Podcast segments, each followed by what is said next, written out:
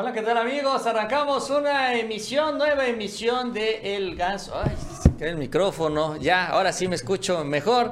En esta nueva emisión, les decía yo, de El Ganso Informativo. Emisión de miércoles, emisión del ombligo de la semana. Nacho todavía no estará con nosotros el día de hoy. A ver si ya mañana se nos aparece por acá, sino cuando menos en la transmisión ya tenerlo enlazado en este espacio. Pero como siempre, nuestro relevo de lujo, Publio ya está también listo con nosotros. Publio, buenas tardes. Buenas tardes, Mao. Pues sí, así es. Vamos a darle a la información. El día de hoy ha estado bastante movido. Vamos a hablar un poquito sobre este tema que se dio ayer en las redes sociales. Este grupo de famosos que hacen un llamado ahora ante el evidente fracaso de la embestida contra el Aeropuerto Internacional Felipe Ángeles, ahora se van de lleno contra el tren Maya. También la Cámara de Diputados anuncia ayer la instalación del grupo de amistad entre México y Rusia. Hoy arranca este grupo. Vamos a ver algunas de las declaraciones de el embajador ruso en México. También,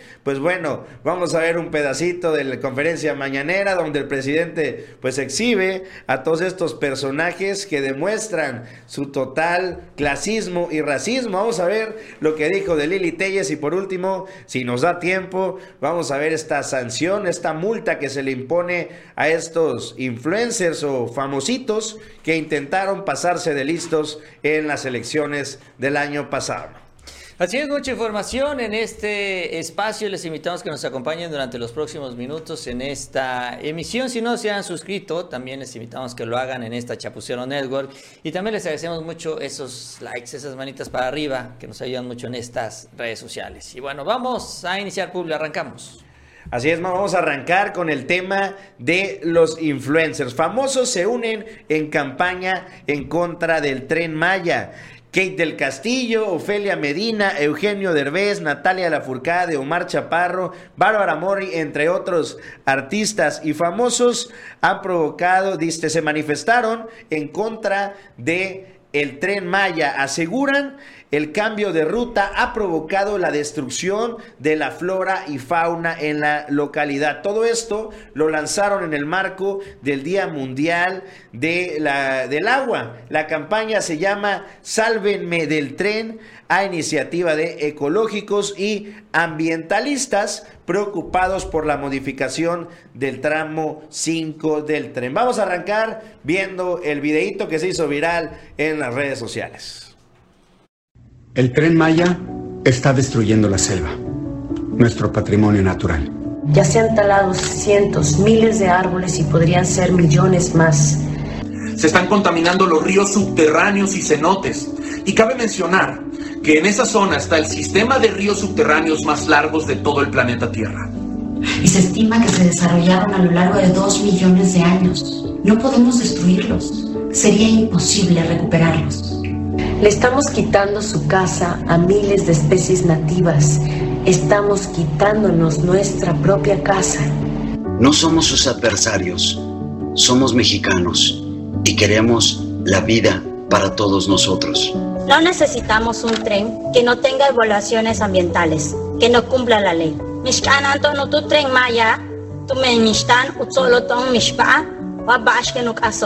Sí necesitamos de nuestras selvas, sí necesitamos de nuestros ríos, de nuestros cenotes, del agua, de la vida. Presidente, no hay prisa. El tramo 5 pasará sobre ríos subterráneos, cuevas y cenotes, un ecosistema único y el más extenso en el mundo. Necesitamos proteger nuestro patrimonio nacional. Lo invitamos a que venga a recorrer la zona y que escuchemos a los expertos. No necesitamos un tren, necesitamos conservar nuestro territorio. Y queremos frenar el daño a la península. Si no es hoy, ¿cuándo lo vamos a hacer? La Riviera Maya nos los está pidiendo a gritos. Todos juntos por México. Salvemos la selva, salvemos el agua. Bueno, es eh, parte de los videos, son varios videos, son varias personalidades del medio artístico que empiezan entonces con esta campaña, Sélvame del tren, así se llama con el hashtag, en donde pues básicamente piden que se detenga la construcción del tren Maya, porque, bueno, dicen están muy preocupados por las afectaciones ecológicas y también incluso se ponen a decir que con estas cavernas subterráneas y demás, pues se pone en riesgo la vida de los pasajeros. Eh, todas estas historias, vaya, que escuchamos en el aeropuerto Felipe Ángeles, ahora las están trasladando a esta obra, al tren Maya, que es la que se ha visto más afectada por los amparos que ha presentado las ONGs. Eh, encabezadas por Claudio X González y todos estos grupos también que han puesto el pie en diferentes ocasiones a, este, a esta obra. La más complicada y la que va un poco más retrasada.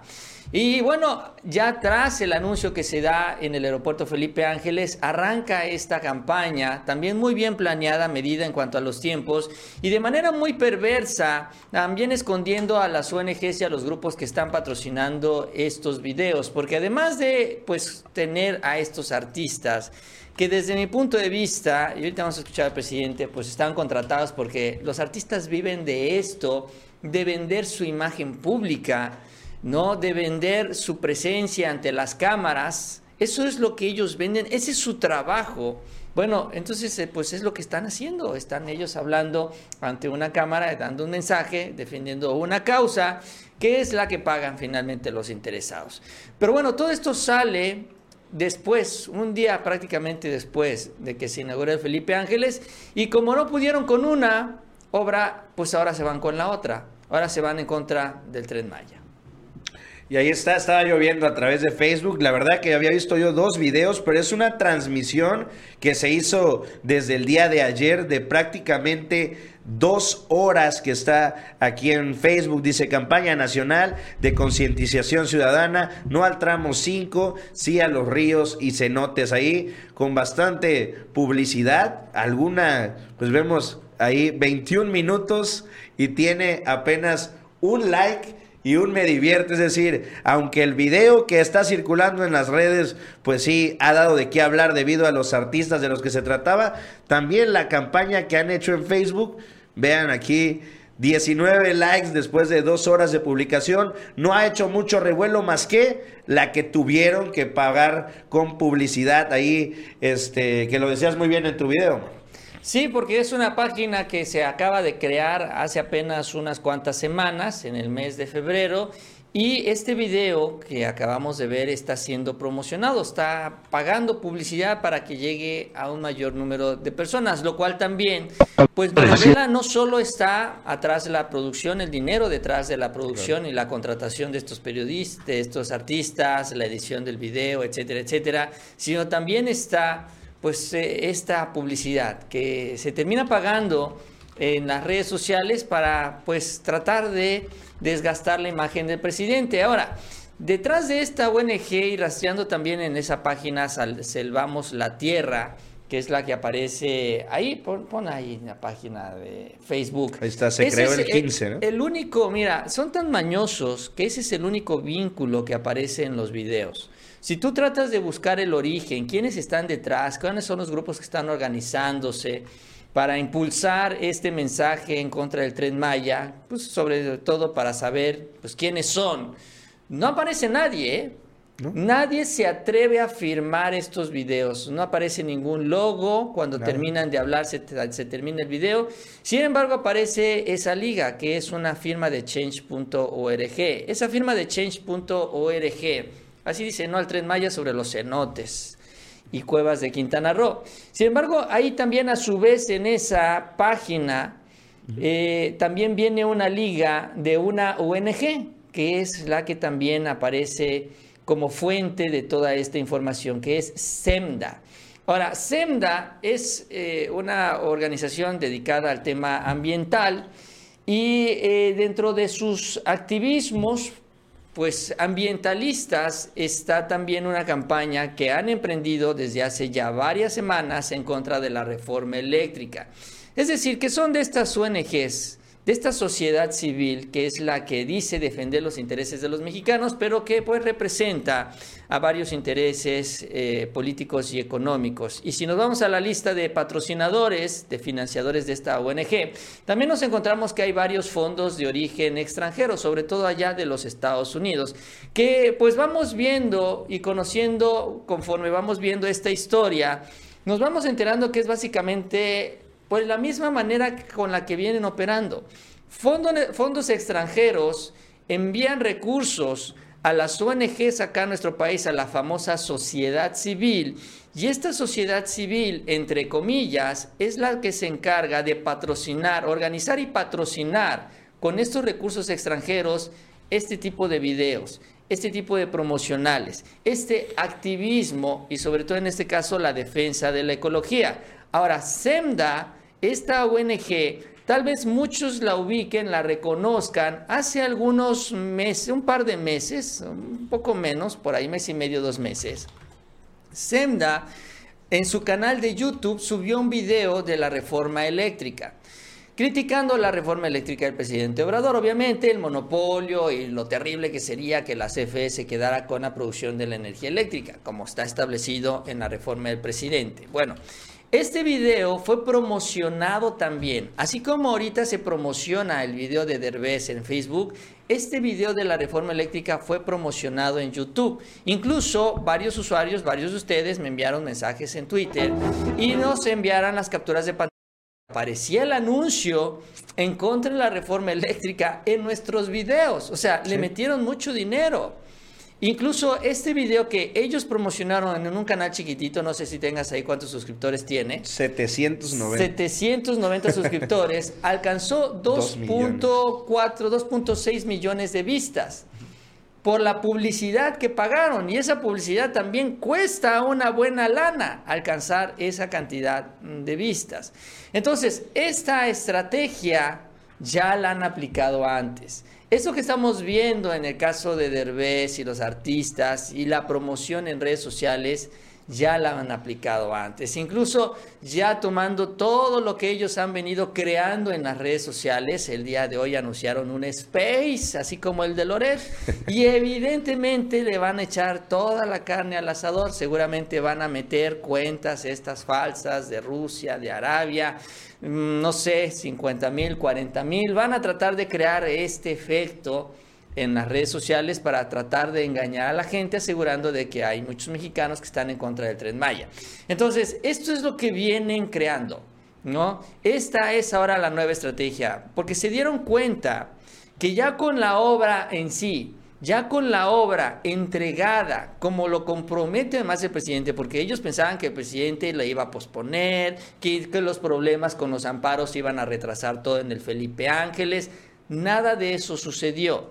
La obra se entregó, los aviones ya están despegando y aterrizando y ya la gente también está empezando a descubrir esta nueva terminal. Incluso, por ejemplo, Kenia López Rabadán, a ver si me rastré los tweets públicos de Kenia López Rabadán. El día de ayer, ella subió una serie de tweets asegurando pues el drama de Felipe Ángeles, ¿no? Sobre su odisea para visitar el Felipe Ángeles. De entrada ella señala y desmiente lo que venían diciendo toda la bola de chayoteros y voceros en sus redes sociales. Ella agarró, un Didi, porque dice que el Uber ya no llega a Santa Lucía, pero bueno, agarró un Didi. Y el Didi le costó alrededor de 700 pesos. Ahorita vamos a ver la cantidad.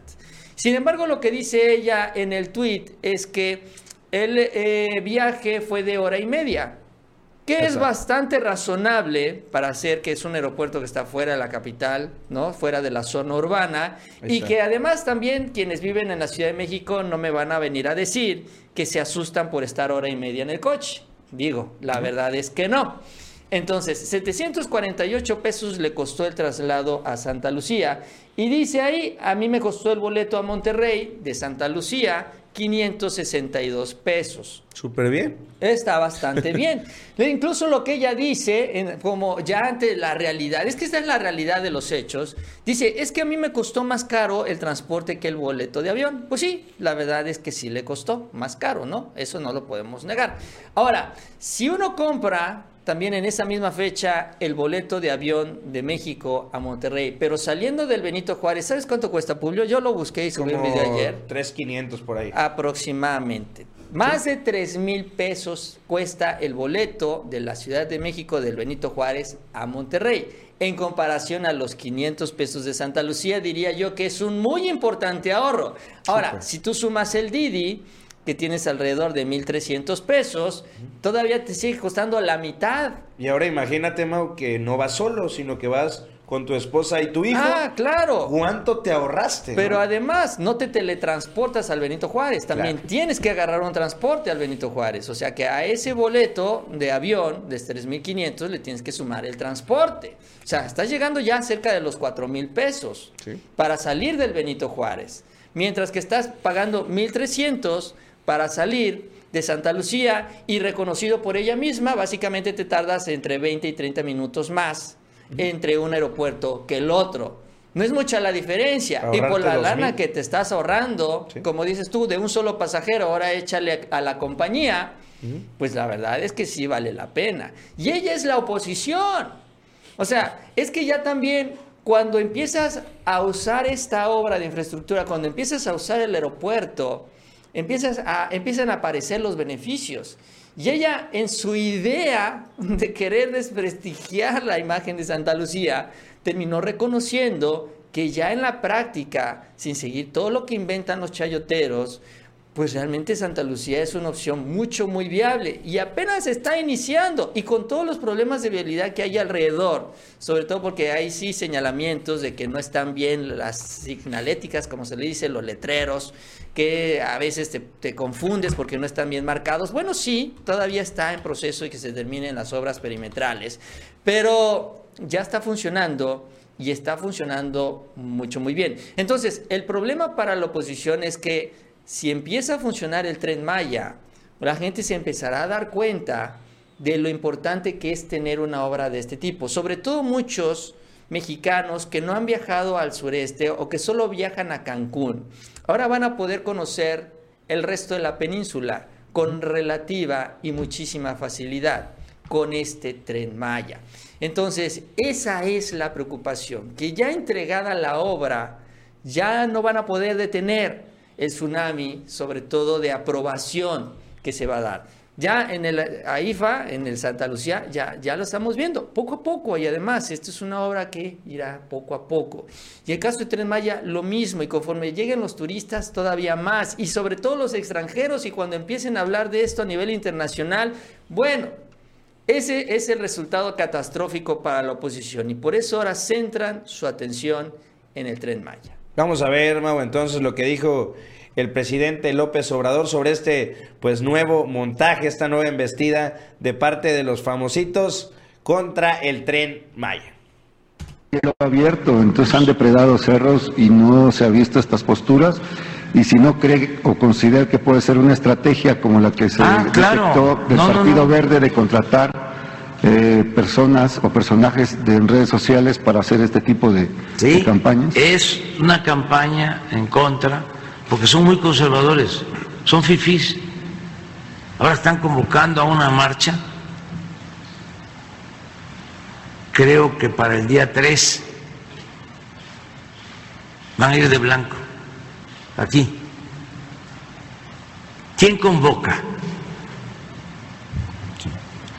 Un escritor que se llama Martín Moreno, que es el más leído de estos sectores de clase media. ¿Qué escribe Martín Moreno? Y vende muchísimo. Escribe todo aquello que es contrario a los intereses del pueblo. Cuestiona al general Cárdenas, desde luego, a todos los dirigentes populares. Eso eh, complace a ese sector. Él está convocando a esta marcha. Entonces, es todo un pensamiento muy conservador y esto antes ni siquiera se sabía. Ahora hay esta polémica que es muy importante, pues para que este, eh, tengamos más capacidad de análisis, de reflexión tengamos también más información, que eh, no haya manipulación, porque antes pues los medios de información eran los que eh, formaban opinión pública. Yo siempre voy a estar recordando y ofrezco disculpa por repetirme, pero es mi trabajo informar, orientar, concientizar. Yo siempre voy a estar recordando que el ideólogo más importante del conservadurismo en el siglo XIX, Lucas Alamán, que es el que este, anima a Santana a que regrese después de la tragedia, después de que nos quitaron más de la mitad del territorio y Santana se va al exilio. Él escribe y le dice, venga. Bueno, lo que señala el presidente, también en otra parte, la mañanera les dijo que a estos artistas que son pseudoecologistas, ¿no? que pues no le queda claro si los convencieron o los contrataron. Habla de las dos posibilidades. Yo digo que los contrataron. Eh, sin embargo, pues bueno, pues le recuerda lo que también incluso mencionamos, bueno, mencioné yo el día de ayer, que está a la vista de todos. La verdad es que no es eh, tampoco difícil de, mm, de imaginarse esto, de pensarlo, pues dónde estaban todos estos ecologistas, todos estos sufridos, cuando se construía el aeropuerto en Texcoco, ¿no? Está eh, lago tan importante para el Valle de México, zona reguladora además, donde hay casi 500 especies distintas mm, de aves y animales en general. Eh, también con una particularidad también de lo que se anunció el día de ayer cuando se decretó como zona natural protegida en cuanto al suelo y el subsuelo. En fin, con todas estas características que ahora dicen defender, nadie de ellos salió en defensa del lago de Texcoco. Y dice el presidente, bueno, y ahora se desgarran las vestiduras por esto que supuestamente se está haciendo en el Tren Maya, cuando, pues sí, se están talando algunos árboles, aproximadamente dijo 100 hectáreas, pero también se están reforestando varias miles de hectáreas en tres parques naturales distintos a lo largo de la ruta del Tren Maya. Es decir, se está compensando también esta obra de infraestructura que está pasando pues, en este tramo que ya se definió. Entonces, es lo que señala el presidente Obrador, ¿no? Y pues vamos a ver qué, qué nueva jugada sacan en estas ONGs, porque ya está tan conocido todo esto que no creo honestamente que les vaya a funcionar. Si no les funcionó antes, y ahorita que ya la gente sabe por dónde viene el golpe, yo creo que con mucha más razón se van a ir desinflando más rápido. Pero bueno, vamos al siguiente tema, Publio. Pues arranca, anuncian el día de ayer en un siguiente tema, este grupo de la amistad entre Rusia y México, esto en la Cámara de Diputados. El día de hoy, pues se le da banderazo de arranque a este grupo. Y bueno, la verdad es que yo estaba escuchando por lo menos el principio de la primera horita. Y vamos a escuchar un pedacito de lo que fue la introducción de cómo agradece el embajador ruso en México la apertura al diálogo de parte del Congreso y sobre todo también de la Cuarta Transformación. Asegura el embajador que la relación entre México y Rusia va a ser crucial para resolver este conflicto con Ucrania. Vamos a ver. Anaya Gutiérrez. Estimados diputados, estimados miembros del Grupo de Amistad Parlamentario con la Federación de Rusia, todos los presentes. Ante todo, yo quisiera agradecerle mucho a todos los miembros del Grupo de Amistad por instalar este mecanismo que para nosotros es un, una muestra de apoyo, de amistad, de la solidaridad. Y es más importante para nosotros tener este evento, esta actividad, esta instalación del grupo de amistad en esos días que son bastante complicados, en estos tiempos complicados para mi país, que enfrenta no solo una operación militar especial en Ucrania, sino también una tremenda guerra mediática. Por eso yo repito que valoro mucho este gesto, este gesto de demostración de amistad, solidaridad y apoyo. Muchas gracias. Y si me permiten, bueno, unas palabras, eh, tengo que mencionar en esta ocasión que nuestra relación bilateral con México tiene un carácter estratégico y se basa en el respeto mutuo de intereses. Quiero recordar dos cosas, que este próximo diciembre nosotros vamos a celebrar aniversario 132 del establecimiento de las relaciones diplomáticas entre nuestros países. Y otro aniversario bien importante. Este año, justamente en unos días, el día 31 de marzo, vamos a celebrar 150 años de natalicio de primera mujer embajadora en todo el mundo. Y la primera mujer embajadora, para su conocimiento, era embajadora de la Unión Soviética en México, Alejandra Kolontay quien estuvo acá desde diciembre del año 1926 hasta, mm, hasta mediados del año 1927. Por eso, bueno, son tantos ah, lazos históricos que no se puede olvidarles.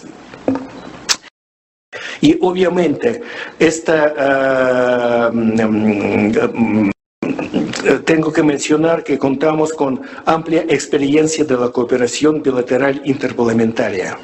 Como es de su conocimiento, en la Duma Estatal ahora está renovando el grupo de amistad con México. Y bueno, recién el diputado me mostró un álbum de fotografías de la visita parlamentaria de la Unión Soviética a México eh, del año 1977. Justamente, bueno, eh, hace Justamente hace 45 años acá estuvo la delegación parlamentaria de Soviet Supremo de la Unión Soviética y bueno, este, este mes festejamos 45 años de aquella visita. Muchas gracias por esta muestra, por esta fotografía y por esta otra. Bueno, pues eh, se da entonces este evento, este grupo de amistad México y Rusia. Eh, pues es obviamente una, un evento emblemático, más que en cualquier otra época, por el conflicto que se tiene en Ucrania, sabemos muy bien la posición de México, que desentona con lo que está impulsando la Casa Blanca, el gobierno de Biden, junto con los aliados de la OTAN encerrarle todas las puertas a Rusia. México no se ha sumado, siendo el vecino de los Estados Unidos, a diferencia de Canadá, México no ha seguido por este camino. Y bueno, esta reunión se enmarca en esta postura neutral, en donde no solo no se cierran las puertas, sino se avanza también en este tipo de relaciones diplomáticas de cercanía entre ambos países, entre México y Rusia, donde instancias del Estado mexicano, como en este caso también ahí en los, eh, la Cámara de Diputados, se da esta mesa mm, de trabajo, mesa de encuentro. Entonces, eh, esto va a generar, obviamente, reacciones, sobre todo de los, pues, de los chayoteros, de los periodistas, que siguen la línea marcada también desde la Casa Blanca Y, y, también a nivel internacional, porque incluso se le ha reconocido por parte de Rusia, también el canciller ruso Sergei Lavrov, reconoció que México no está bailando al son que toca Estados Unidos, que ha mantenido su independencia y esa es la visión que se tiene también ya de nuestro país. No somos un apéndice de nuestro vecino, de los Estados Unidos. Ahora nosotros, los mexicanos, tomamos nuestras propias decisiones y defendemos nuestros propios intereses y si lo que nos conviene a nosotros y de acuerdo también a nuestra política internacional es mantenernos neutrales, entonces México se mantendrá neutral. Incluso hoy el presidente lo recordó el día de hoy. Así es, el presidente reiteró que México no va a tener una labor como mediador entre el conflicto entre Rusia y Ucrania, a pesar, a pesar de ser parte del Consejo de Seguridad de la ONU. Vamos a ver lo que dijo el presidente López Obrador en la mañanera. La respuesta de la, de la guerra, nosotros no vamos a este, participar eh, ni a favor ni en contra. Eh, es una postura de neutralidad la eh, nuestra, que tiene que ver con la política exterior de México. Eh, desde luego, sí estamos a favor de la paz y de la solución pacífica de las controversias. Ojalá y se dialogue y se llegue a un acuerdo, pero no eh, queremos ser protagonistas. Este, ofrecer nosotros intermediación. No, eh, para eso está Naciones Unidas y como tú dices, el Consejo de Seguridad de Naciones Unidas y se debe de buscar un diálogo para que este, no haya guerra, que haya paz y sobre todo pensar en que no haya eh, pérdidas de vidas humanas, que es lo que se tiene que tomar en cuenta y los eh, refugiados, la protección, el apoyo a refugiados, eh, la ayuda humanitaria. En eso México eh, va a mantener su política. Lo otro no. Este es recomendable en política exterior. Es mejor la no intervención, nos conviene más eh, es parte de lo que establece la Constitución y es lo que vamos a, seguir eh, adelante. Bueno, eso es lo que señala el presidente Obrador, ¿no? En este conflicto que todavía va a seguir eh, en una nueva etapa, sobre todo porque el día de hoy Joe Biden viaja a Europa, se va a reunir personalmente con los líderes de la OTAN se van a acordar ya una serie adicionales de sanciones en contra de Rusia, porque la verdad es que hay que decirlo, independientemente del lado que ustedes apoyen uno u otro lado, si deciden mantenerse neutrales, ¿no? también como ha sido la postura del gobierno de México, eh, las sanciones económicas no han funcionado, ¿eh? no han servido para nada. Sí han afectado a la economía de Rusia, pero también el gobierno de Putin ya estaba preparado ya sabía qué es lo que iban a hacer y también se anticipó y los efectos no han sido tan devastadores como se buscaba por parte de Estados Unidos y la OTAN. Al contrario, nos ha llevado entre las patas al resto del mundo con una subida en la inflación y pues lo que se anticipa en muchos casos, en algunos países, la escasez de alimentos.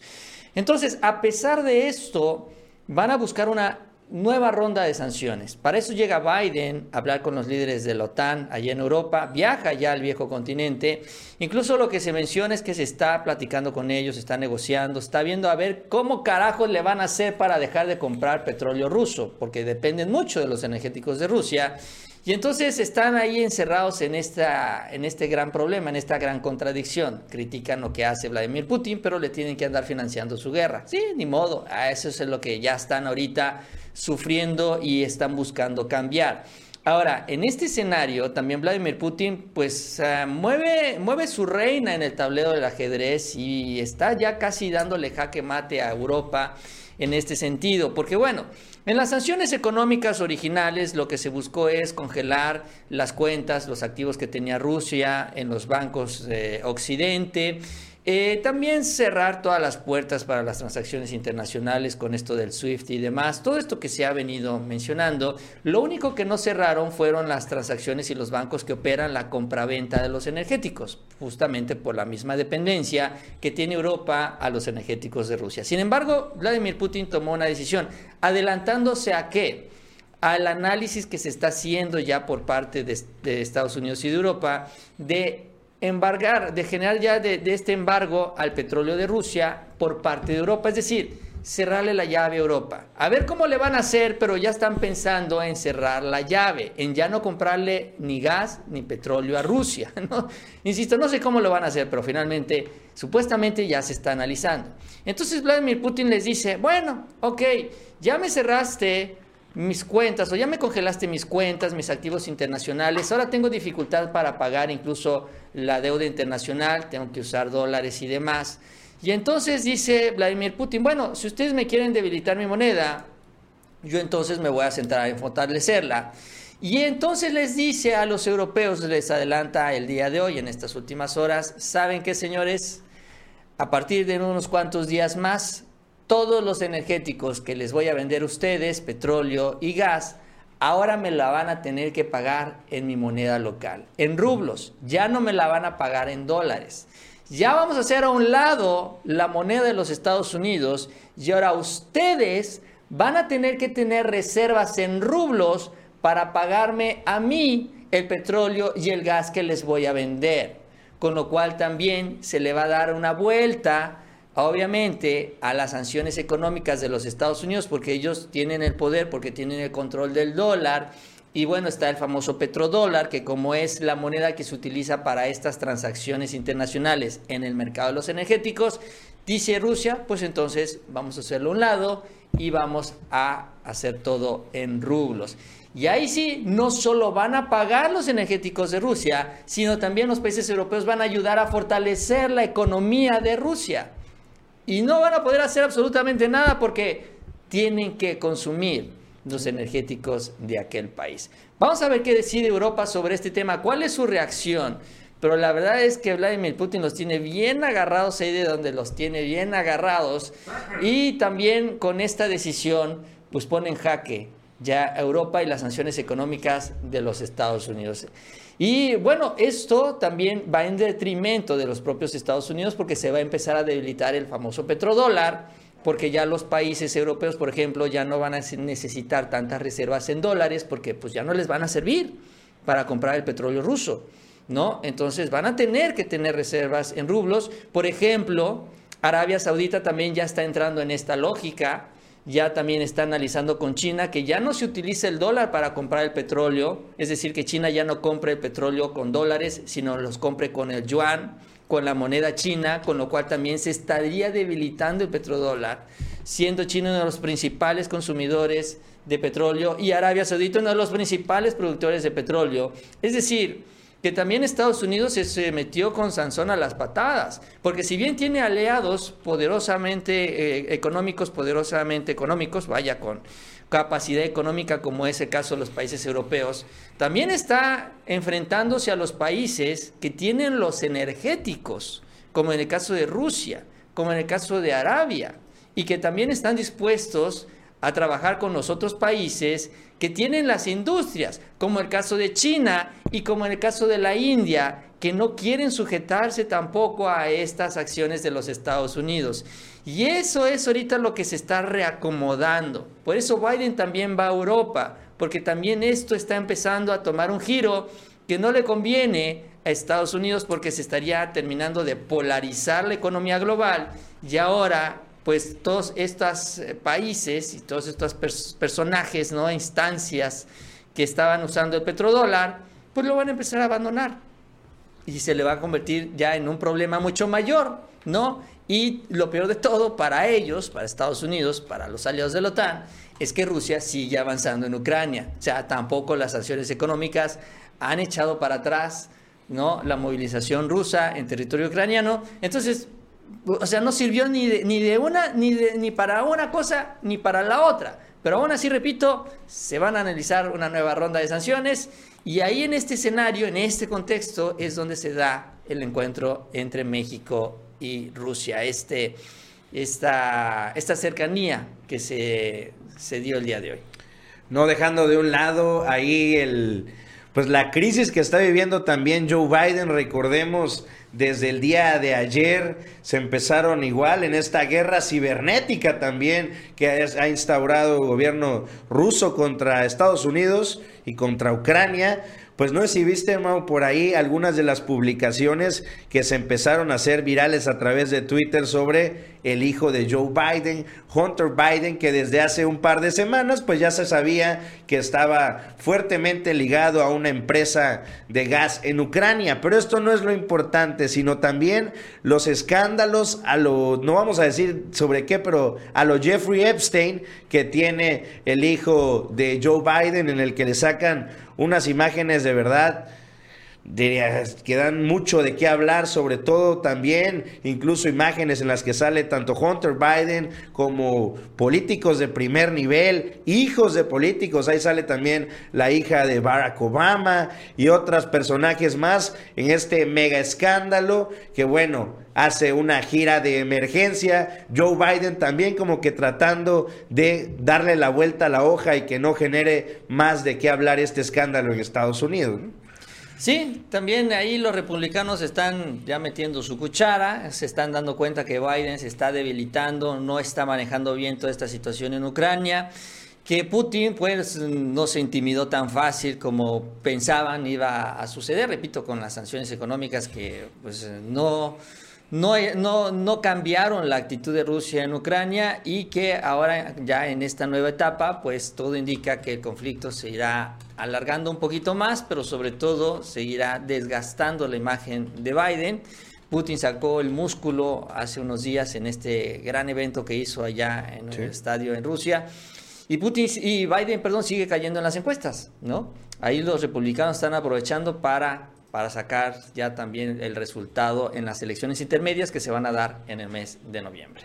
Pues vamos a pasar ya al último tema y es que el presidente López Obrador el día de hoy también expuso a dos personajes, uno Lili Telles y el otro eh, Carlos Alasraqui. ¿Por qué? Pues en un primer punto, Lili Telles aseguraba a través de su cuenta de Twitter, ahí se lo puedes poner en pantalla, dice, en el próximo sexenio se revertirá este decreto. El Naim será realidad en cuanto saquemos a estos léperos del poder. El primer vuelo será a Canadá como símbolo de la aspiración de los ciudadanos por un país seguro, con Estado de Derecho, educación, salud, prosperidad y libertad. Esto seguido, pues respondiéndole a un tuit de Jesús Ramírez Cuevas. Vamos a escuchar lo que dijo el día de hoy el presidente López Obrador en la conferencia mañana.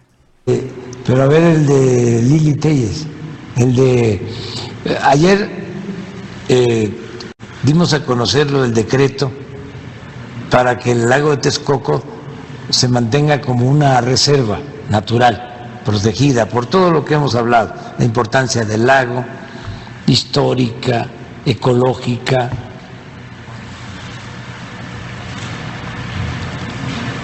Y la señora dice, en el próximo sexenio se revertirá ese decreto, el de ayer, para que ya el lago no sea zona de reserva protegida.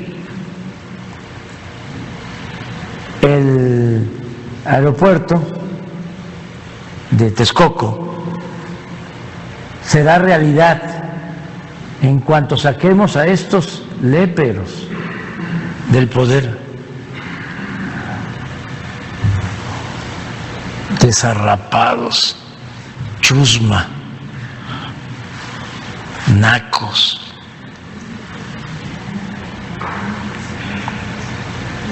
El primer vuelo será Canadá. ¿A dónde fue el primer vuelo de nosotros acá? Ahora a Guadalajara. No, pero el primer vuelo será a Canadá. Ah, a mi tierra, a mi agua. El primer vuelo será a Canadá como símbolo de la aspiración de los ciudadanos por un país seguro un Estado de derecho, educación, salud, prosperidad y libertad. Con todo respeto a los canadienses, como México no hay dos.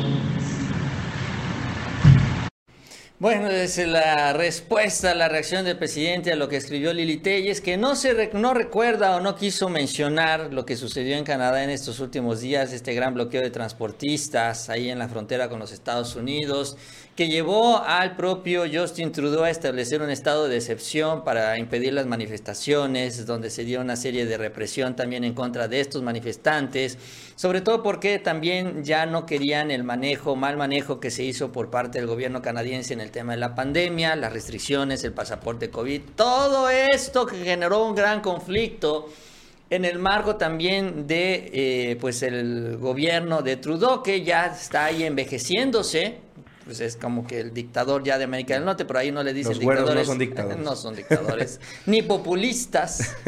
Entonces, todo eso no lo vio Lili Telles y dice, no, hay que convertirnos también en los canadienses. Así es como nos quiere ver a todos güeritos y de ojos claritos. Así nos ven también quienes no se dicen los clasistas. Pero bueno, eh, esta estrategia de revivir el aeropuerto de Texcoco se ha convertido para ella también para Gabriel Cuadri, ayer vimos el video, también en esta bandera electoral para el 2024. Yo no sé de dónde sacan esta idea de que esto va a generar reacciones entre la población, decir, ay, claro que sí, vamos a apoyar a Lili Tellas porque va a rescatar el aeropuerto de Texcoco. La verdad es que no lo veo, menos también en el 2024 cuando ya Santa Lucía estará mucho más consolidado como decía yo, se convertirá ya parte en el sistema aeroportuario de la Ciudad de México. La gente se acostumbrará a ir ya también a tomar vuelos a Santa Lucía. Ya, ya está ahí, ya estará el aeropuerto, ya. La gente también no le gusta tantos cambios, pero bueno, esa es la lógica de Lili Telles, que regaló una ambulancia eh, antigua allá en Sonora. Sí, terrible también esto.